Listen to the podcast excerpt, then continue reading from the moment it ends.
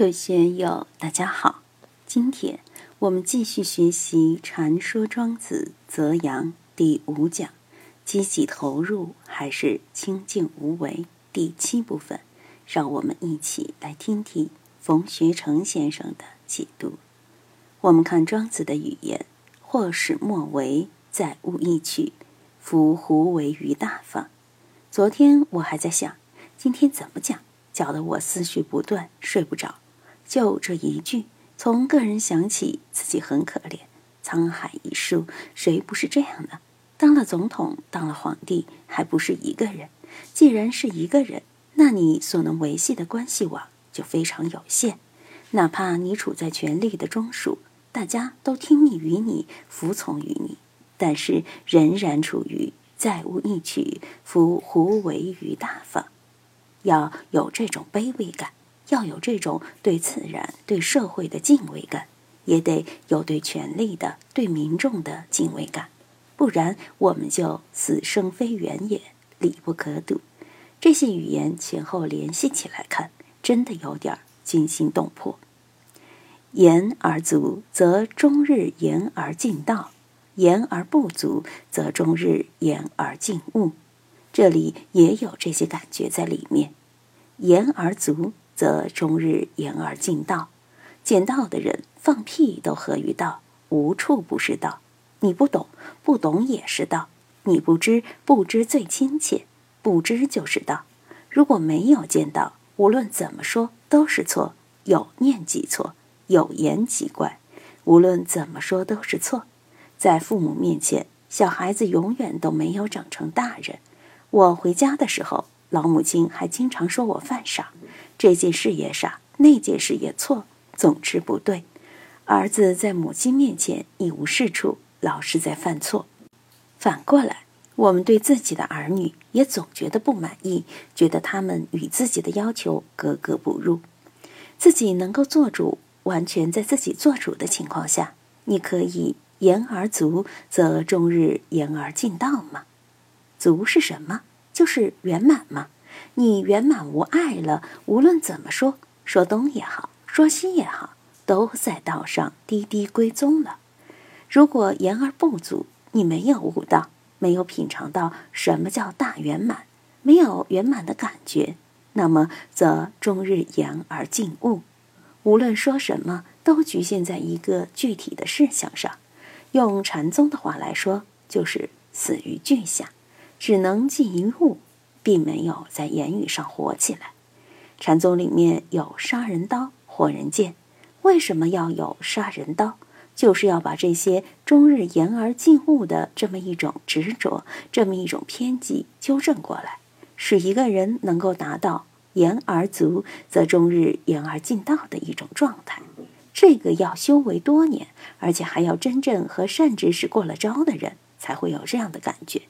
否则，我们经常会认为道是这样的，认为道是那样的，这个是某某法师讲的，那个是某某上师讲的。这样说只能说明你是外行。如果你根本不借别人所说，而是自己任性所为，自己不怀疑自己，连怀疑自己的感觉都没有，想怎么干就怎么干，那就值得恭喜了。优秀的驾驶员，比如小伟兄，无论他怎么开车。我的可以放心睡觉。若是天童开车，他先生在旁边会不断的念经，这没有对，那没对，老是要把他监管起来，证明他的驾驶技术还不足以让自己放心。怎样使我们进入言而足，则终日言而尽道的状态？怎样尽早的结束我们言而不足，则终日言而尽物的阶段？我们要感谢庄子。他在这里提出了一个识别明心见性所需要的标准。如果没有这个标准，那悟道是个什么？谁能说得清楚？下面庄子借太公条之口又继续说：“道物之极，言默不足以在；非言非默，亦有所极。道物之极，就是到了这个极。用佛教的话来说，叫彻法圆底。”到了最根本的，又是普遍意义的、得一切智的、放之四海而皆准的言，就是广说。默，唯默菩萨不吭声。言就是一之发，默就是一之尽，但都不足以承载道。非言非默，亦有所及。非言非默，不是有所言说，也不是沉默。有言不是无言，不是非有言非无言。那么，意有所及，在言语尽处是什么？这个明确提出“非言非默，意有所及”，就是放在言语道断这个地带上。我们怎么去感觉？怎么去体会？对虚无之意又怎么去感觉？我们说离开语言，离开沉默，又在哪里用心？南宋大慧宗杲禅师了不得，他就经常玩这个，逼扎功夫也高明。他拿了条竹篾条让大家看。问这是什么？是竹篾条吗？是竹篾条，打人的吗？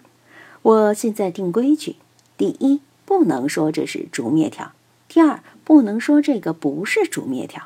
它明明是竹篾条，你不能说不是竹篾条。